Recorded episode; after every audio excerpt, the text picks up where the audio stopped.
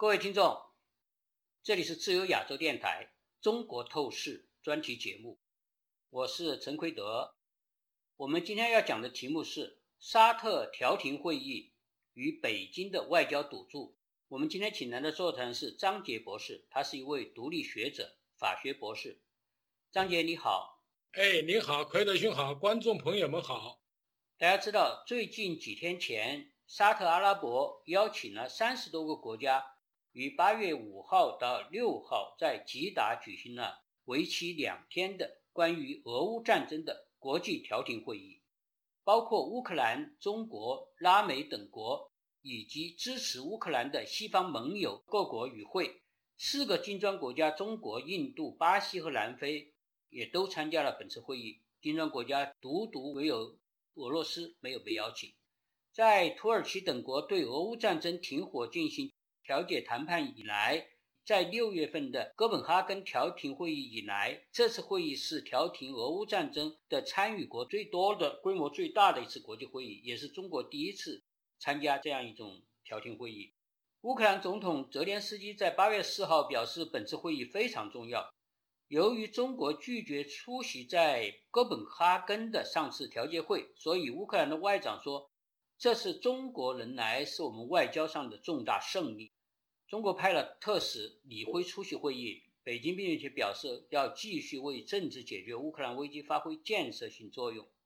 张杰，就你的观察，这次为什么是沙特阿拉伯来主办这次会议？大家知道，在俄乌酣战的时候，沙特经常是做壁上观，做出一种中立的状态，实际上是略微偏向俄罗斯的。为什么他这次热心起来，而且没有邀请俄罗斯？并且在实际上很大程度上让乌克兰主导了会议的议程，为什么是这样？请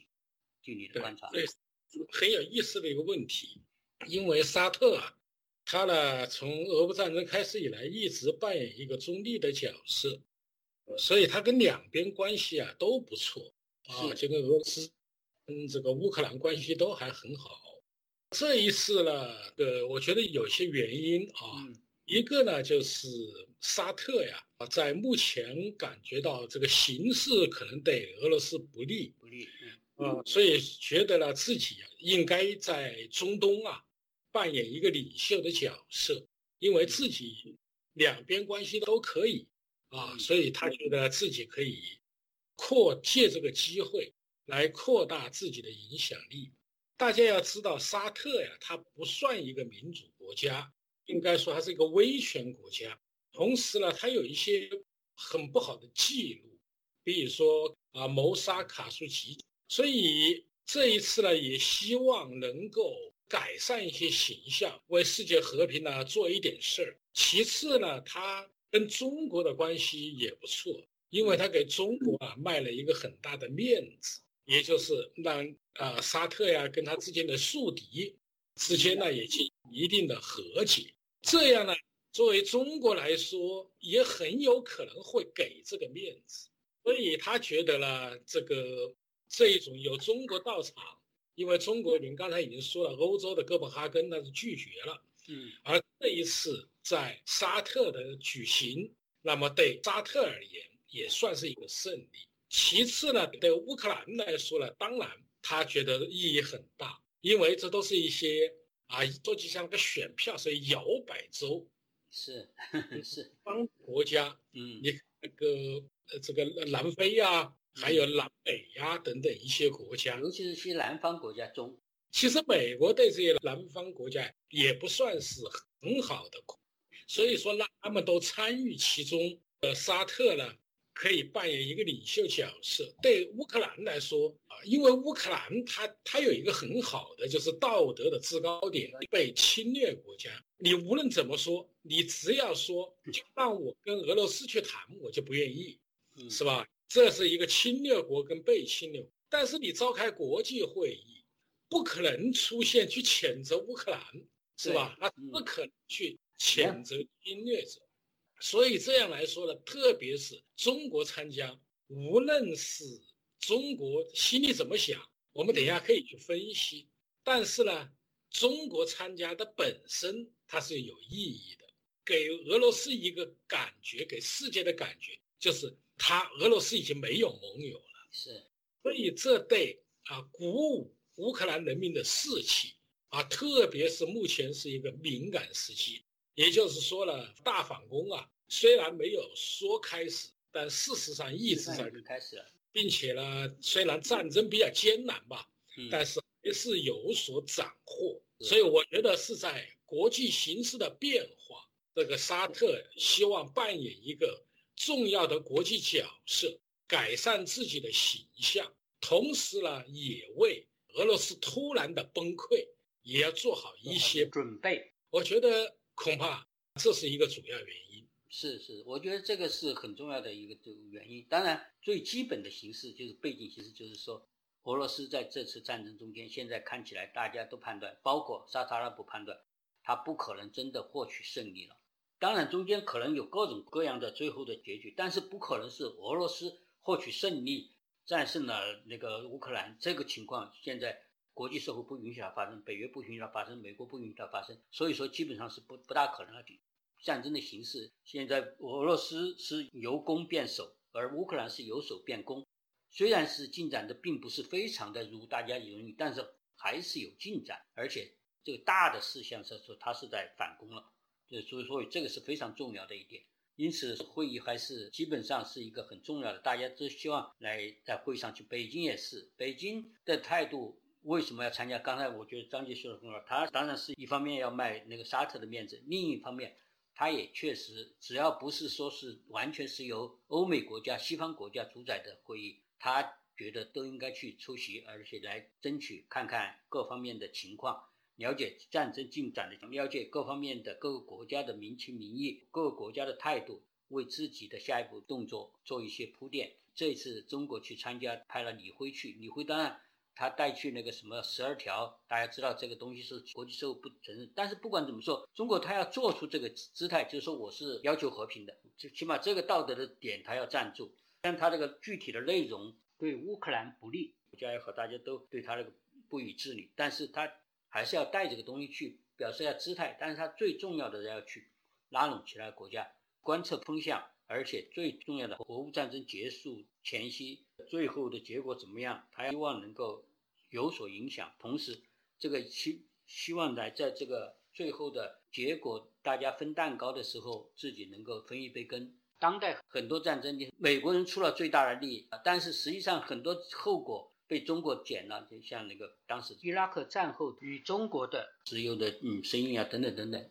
这里一点就是说到了北京现在看起来，大家注意，包括参加这次会议本身是个姿态，从各方面看起来，北京的态度有所松动，有所变化，大家都观察出来了，但是。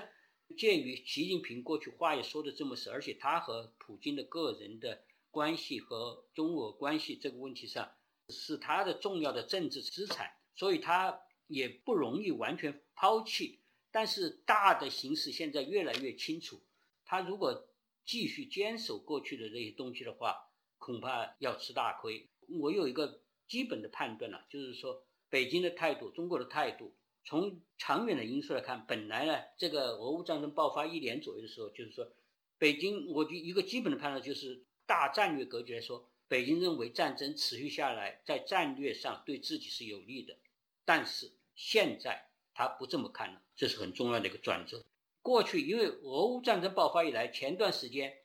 中共虽然是空谈和平倡议，但是感觉战争拖下去。对自己未必不是一个好处，未必不是一个历史的机会窗口。原先想象的俄国速战速决，从而使北京随即渡海搞定台湾的计划，这个计划已经告吹了，已经失败了。但俄乌战争战场上的焦灼和拖延，西方的强大资源和注意力都被这个战争吸引到了俄乌战场。当时习近平或者以为可以趁机摆脱，因为种种。中国遇到的重要的外交困境：美中贸易战、武汉疫情、全球大泛滥、香港丧失金金融中心地位、新疆种族灭绝、武力挑衅台海、南海、经济胁迫澳洲、立陶立陶宛等国、残酷的清零政策引发了中国国民的公愤等等，这一系列他受到的西方主流国际联盟带来的巨大的压力。俄乌战争以后，这个焦点转移到了欧洲去了，在这个时候。东亚出现了某种空缺，那么北京可以获得在某个时刻获得武统台湾的契机。他当时是这么想的，所以他私下一直虽然表面上说一点和平的话，但是私下实际上他觉得他的长远利益说不定在这个俄乌战争拖延的时候，他可能趁这个所有的西方的注意力都在欧洲的时候，我可以在这边搞动作。但是他后来发现，最近几个月的形势变变化，美国西方在支援乌克兰的同时，并没有忽视东亚，不像一般的情况下。不两面作战，人们一般说不可能两面作战，不可能两面重视嘛。但是确实是美国和西方并没有放松在印太地区的大战略的部署，甚至在有些方面有过之而无不及。各种各样的区域性的多国联盟，大家做了，我们前一段时间我们都讲过好多次了。多国联盟、军事同盟、经济联盟、民主同联盟以及各种名目的军事演习纷至沓来。除了印太地区的国家以外，甚至欧盟也参与进来了一些事情。本来觉得欧盟，你看法国的总统本来说是和这个没有关系，但是在各方面的强大压力下，这个情况大家都转成了相当一致的口吻。也就是说，现在北京意识到，全世界最主要的朝在外交舞台上的最新动作、重大成果，是由于中国这个庞然大物的存在和它的莽动，已经强力的推动了世界主流国家对中国的围堵和脱钩，或者是现在的说法缓和一点，叫去风险。西方甚至公开声明，包括欧盟公开声明，从长期看，中国是既有意图也有能力威胁现存世界秩序的唯一的国家，也就是俄国里无足轻重了。就是说，俄国仅仅是当下之恶，中共是长远之患。所以，这个围堵的大事已经造成。中国发现，你怎么拖也好，这个局面好像是并没有减缓自己的压力，而且现在一系列的问题出现了。包括俄国本身感觉到了中国的态度要变化，因此最近有一些，包括最最近的大家知道的这个粮食，普京就取消了过去的协定，要从乌克兰运出的粮食他不阻拦，现在这个决决定他取消，这个最大的受害的就是中国，因为中国是乌乌克兰运出粮食的最重要的接受国，等等一系列的形势发展，我在你看来最近的原因。还有些什么情况产生？包括最近大家知道的，包括国际，包括中国国内，是不是都有点促使北京必须要考虑一下，是不是要在外交上做一些调整，外交政策上做一些改变？最近呢正在开会嘛，我我想听听您的看法，您是觉得有没有一些迹象表示有可能？但是呢，这中间还不确定，我不知道这个您的判断或你的观察。对，关于这个问啊，这个俄乌呃对俄罗斯的态度问题，是或者说俄乌战争的态度问题，应该说中国啊，它一直在摇摆之中。是，所以习近平来说呢，他是希望跟普京共同的应对百年未有之大变局。所谓百年未有大变局，就是专制独裁集团共同对抗民主的西方。所以说，他很希望与普京抱团取暖。在之前，二零一七、二零一九，他就多次中俄之间签署协议。然后，在俄乌战争的爆发呢，也让习近平有点为难。第一个呢，是因为涉及到台湾问题，涉及到国家主权的问题，所以你这样入侵，就会给别人将来人家如果。对台湾也这样，那那这个事情就很难去解释。其次呢，他跟普京啊这种，无论是私人的关系，或者他骨子里对前苏联的迷恋，都让他呢这个不可能啊跟西方站在一起。因为在习近平的心目中，俄罗斯是中国的盟友，而西方包括欧洲都只是可以利用。是一种做经济的手段，并且西方啊亡我之心不死，一直在搞颜色革命啊，希望中国和平演变。所以习近平他知道迟早会有翻脸的那一天。那么如何对待这个问题，他就是很很犹豫。其实对中国来说是一个天赐良机，改善与欧洲的关系，甚至改善与美国的关系，那就是你旗帜鲜明的反对侵略。这是很正常、很合理的，但是习近平显然缺乏这个政治智慧，他完全的不谴责，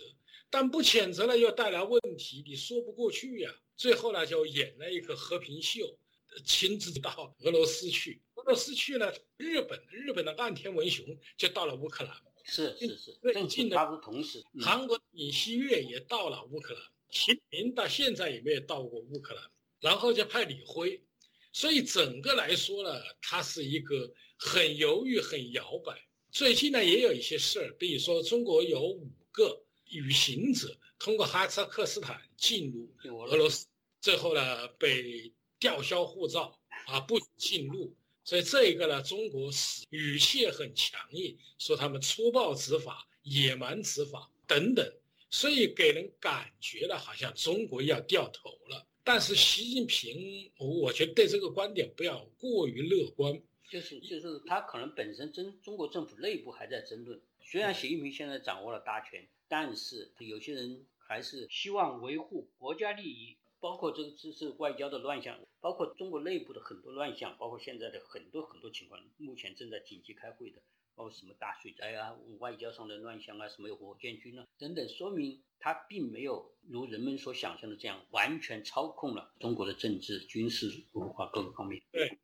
这个确实是如此，就是习近平最大的问题是没有民心。嗯，他拿到了权力，我们就要分析什么是权力。权力不是给个名头给我，啊，我是总书记就是权力。总书记当然可以得到权力，但是权力其实就是一种影响力。是啊，你看毛泽东跟邓小平，他们即使不在位，他一样有。有权威，哎，他有权威嘛？是是是，他有权利。而习近平的问题是，他是虚的啊。最近你看火箭军这个事儿，是那到底什么原因我们不清楚。但不管怎么说吧，说明你掌控是有问题的。人家对你的啊所说的，人家是不服的。是。再其次，你像秦刚这个事，秦刚跟王毅虽然。说秦刚有婚外恋呐，这那关键的问题是习近平也有啊，啊，那张高丽也有啊，所以这不是问题。其实根本的问题，我觉得还是一个外交政策的路线问题。是，因为秦刚啊，他一直研究欧美，所以他的长项在欧美。这样呢，王毅呢是一个马屁精，啊，他其实严格说他没有什么主张，他就是看习近平的风向和揣摩他的心思。这样一来呢，当然秦刚赶不上啊，打不过王毅了。嗯，当然还有就是秦刚啊，因为年轻气盛，他呢就是说得罪了过去比他资历深的那些人。对，你看那个谢峰，谢峰其实就非常高兴嘛，是吧？那等等，他是非常高兴。当然了，可能也是因为这句话啊，最近也没有出来，说白了摔伤了啊，估计是要拿去写检讨去了。所以中国它的各个政策啊，它是摇摆的，就像那个防疫三年的防疫，习近平说啊，动态清零不动摇，也去他搞了三年，到了最后呢，一看不行了，马上就不管了。所以这就是习近平，习近平的问题。习近平不是一个理想主义者，他是个投机主义者，是个机会主义者。但是问题呢，就在于现在他是一人大权在握以后啊。他其实听不到很多声音，像河北的事那谁告诉他呢？都跟他说啊，雄安没问题，北京没问题，人民对你感恩戴德，怎么样？他就听这些话去了。其实老百姓对他是非常的愤怒的。所以，针对俄乌战争这个事来说呢，我们不能说习近平的政策一定不会调整，但是最起码来说呢，就是他是在摇摆，左一下右一下。原因就在于权力集中在一人之手，他东一句话别人去理解，西一句话人家又不好去理解，他没有一个政策的一个连贯性，所以目前出现的问题，这是两边都在摇摆。是，现在大家都在探索方向。这次中国要去，也很大的程度上是要看各个国家，因为这次去的国国家比较多嘛，三十多个国家都是比较重要的国家去了，除了俄罗斯以外。本来这个俄罗斯不参加，在中国的外交惯例来说是一个禁忌。按中国惯例，对俄罗斯不利的会议他不参加的，但是他这次也必须要要去了，说明他们现在也感觉到了整个的，包括外交、包括内政各方面的压力很大。要探索一下国际社会的基本舆情方向，特别是西方国家的他们最后的底线在什么地方？这次战争大家可以或者可能在什么地方停下来？当然，这个战争的问题实际上并并不是这么好预测的，就是说不是你想停到什么地方就停的，但是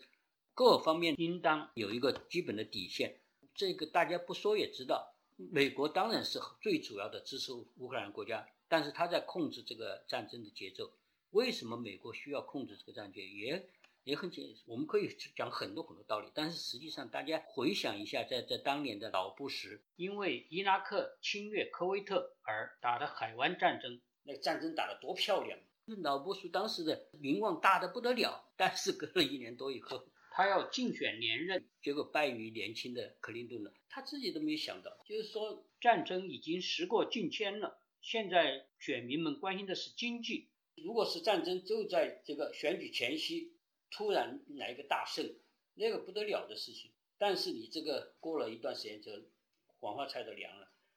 到了时候紧迫的国内问题当然是首要的。所以各方面都要有自己的考虑，要这个这个俄乌战争。怎么样走？当然，实际上还是西方国家占据最主要的主导力量。但他们这个主导力量，包括运送武器给乌克兰那些，他们都是还是有控制的。有控制，当然一个重要的方面，大家都可以理解，就是说不要过度的激怒了那个俄罗斯普京这些人。如果你搞得太凶的武器，而且很快很快的，像排山倒海似的就压过去的话。那可能他要铤而走险的，哪有可能战术核武器啊或者诸如此类的？呃，所以他保持某种这个胜利的那个趋向，但是呢，不让胜利来的这么容易，也是，也就是在控制武器的资源呢，还有其他各个方面的资源，这些都是所有的政治家都要考虑这个东西的。所以说，目前这个乌克兰就比较艰难，而乌克兰是首当其冲的。因此，虽然大家都非常同情，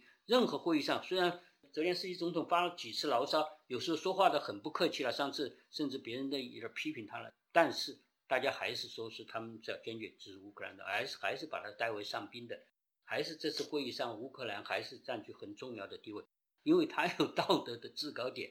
这是很重要的。而且大家也不能过分的把自己的这个各个国家打的这个节奏对节奏的算盘来公开的对乌克兰这么讲。但是确实有大的理由，就是刚才说的，不要过度的激怒普京和俄罗斯，毕竟他还是一个军事大国。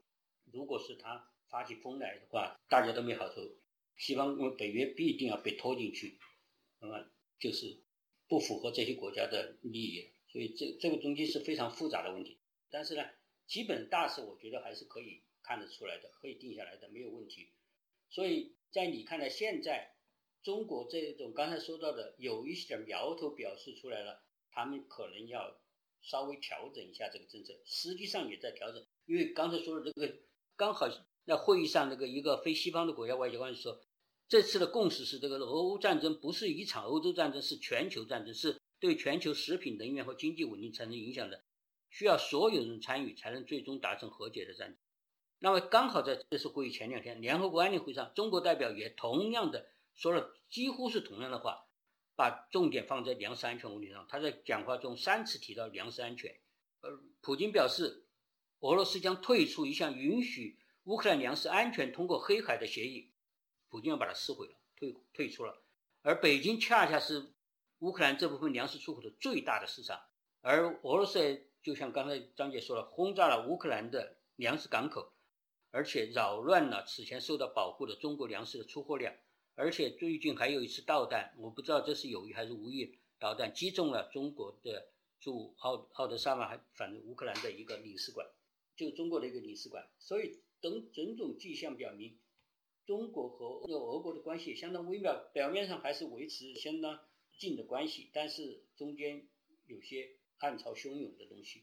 在什么时候这些暗潮可能会出来，或或者说在习近平在什么样的压力的？这个极限下，它会有所变动。我想最后听听您的一些分析。关于习近平的变动，我们就需要看到，就是中俄之间呢，其实中俄之间是有很大的矛盾的。是，问题在于中俄之间有漫长的边境线，有严重的地缘政治的冲突。同时，从历史上说，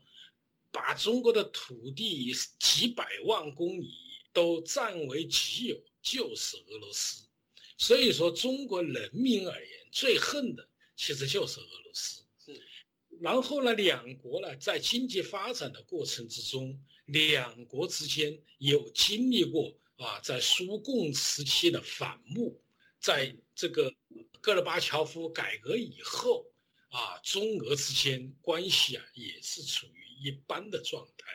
并且呢，由于啊这个苏联地广人稀，很多中国人呢到那里做生意啊，开垦良田，也都对他们的国家安全呢带来了威胁。所以，中俄之间的矛盾，它其实并不像习近平所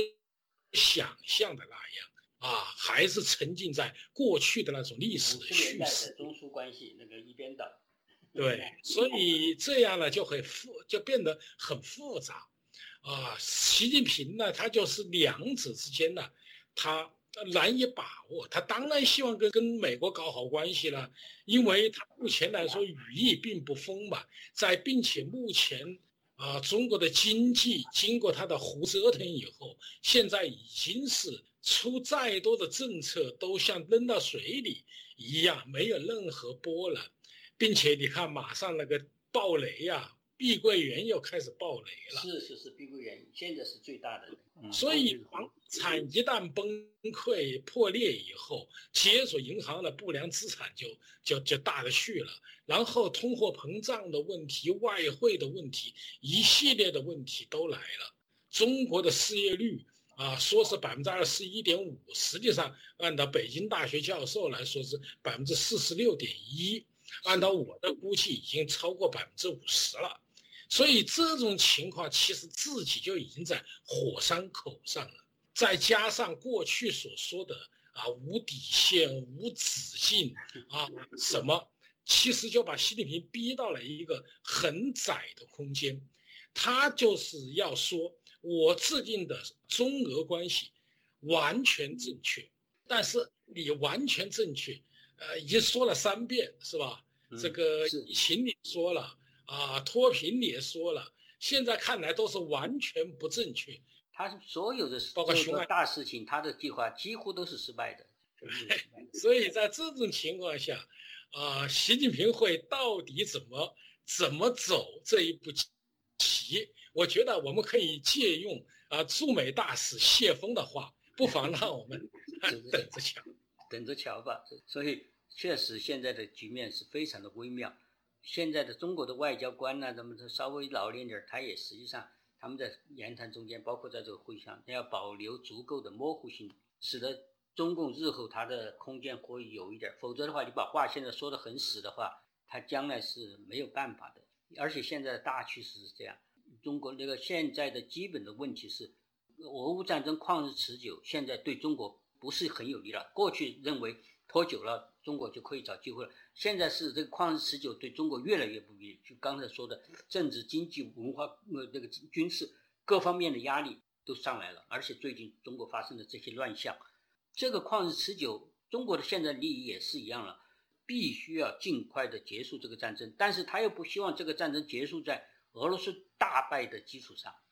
他希望某种意义上在俄国要求的和乌克兰要求的中间一点。但是中国的那个傅聪那个话已经说了，克里米亚也可以放弃。而克里米亚可以放弃的话，那中国要支持这个俄乌克兰收回克里米亚，那就是普京的最后的底线。普京是其他的可以让，但是克里米亚是不能让的。他认为克里米亚是他们的象征性太强的东西，而且。过去历史上，当然俄国